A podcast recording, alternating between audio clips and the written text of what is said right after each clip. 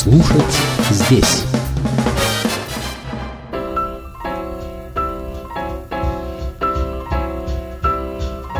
Дом, который построил джаз. Вид сбоку.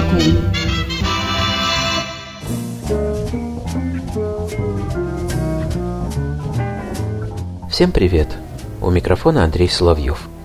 Джаз – это все-таки особое направление в искусстве, даже особый мир, я бы сказал, уже хотя бы потому, что известное правило, согласно которому природа гениальных родителей отдыхает, воплощаясь в их детях, в джазе не имеет своей силы. Конечно, Рави Калтрейн не того же ранга музыкант, что его отец, но кого вообще можно поставить рядом с Джоном Калтрейном? Дьюи и Джошуа Редман, династия Марсалисов, Хенрик и Роберт Маевский, Игорь Бриль и сыновья, наконец. Одним словом, с проблемой отцов и детей в джазе все в порядке. Причем иногда джазовое чутье переходит от отца к сыну не через музыку саму по себе, а через другие виды искусства. Именно так все произошло в семье Ли Фридлендера, известного и влиятельного американского фотографа, который, помимо прочего, много и интересно снимал джазовых музыкантов. Некоторые его фотографии стали основой для дизайна обложек джазового винила 60-х годов, выходившего на лейбле «Атлантик».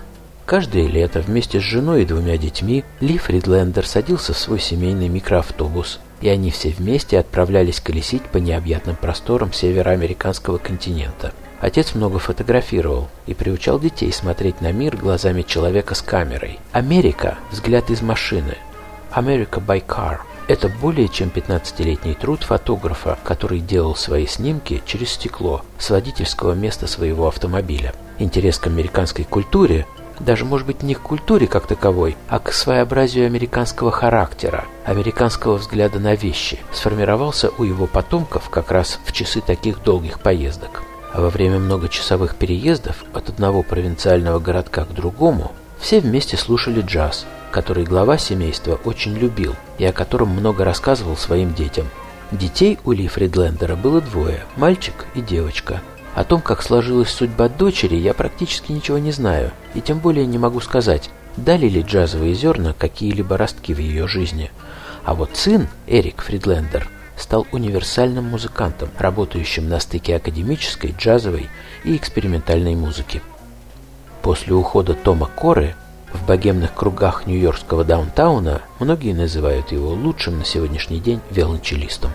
В его творческом становлении не последнюю роль сыграл Джон Зорн – может быть, поэтому в дискографии Фридлендера довольно много тенденциозных работ, сюжеты которых восходят к истории и предыстории библейского народа, в том числе саундтрек к помпезному сериалу «Царствие Моисеева».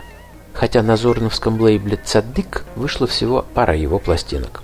Когда ему исполнилось шесть, Фридлендер начал осваивать гитару и только несколько лет спустя переключился на виолончель.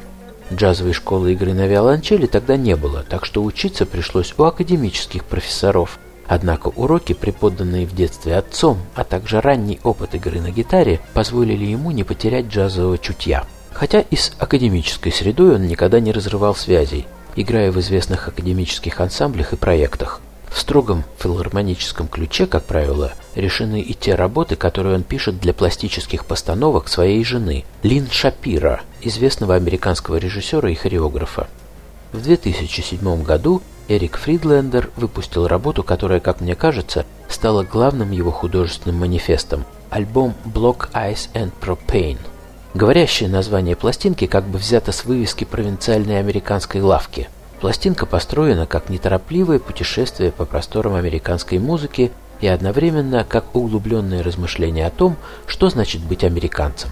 Несомненно, этот диск и ряд альбомов, последовавших за ним, посвящение Эрика Фридлендера своему отцу, который так много дал детям в часы, дни и месяцы совместных странствий.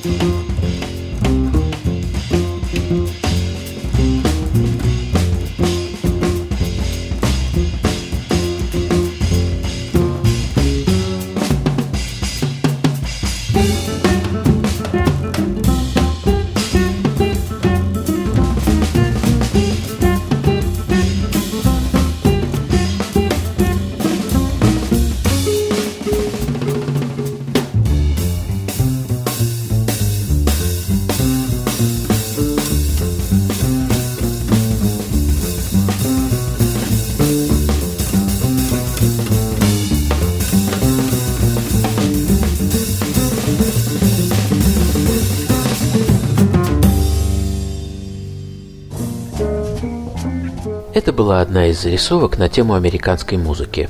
Эрик Фридлендер – виолончель, Тревор Дан – бас, Майк Сарен – барабаны. Запись 2008 года. Любителям музыки в нашей стране, наверное, будет интересно узнать, что совсем недавно Фридлендер принял участие в записи саундтрека к фильму выдающегося екатеринбургского мультипликатора Дмитрия Геллера. Лента называется «Мальчик» и представляет собой постмодернистскую повесть о нелегкой жизни коня. Композитором выступил сам Джон Зорн, а Фридлендер исполнил партию виолончели.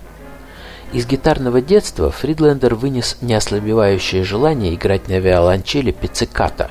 Когда он вооружен смычком – его инструмент звучит более сдержанно и вязко. Но стоит отложить смычок в сторону, как характер музыки меняется. Она становится легкой, стремительной, подвижной. Слушая его игру, я почему-то вспомнил атлетов, которые занимаются спортивной ходьбой. Их часто дисквалифицируют за отрыв пятки, то есть за неспособность преодолеть соблазн перехода на бег. Так и музыка Фридлендера. Это существование на грани между вязкостью игры смычком и свободным легким движением пицциката. В завершение пьеса с последнего альбома Эрика Фридлендера, который называется «Bone Bridge».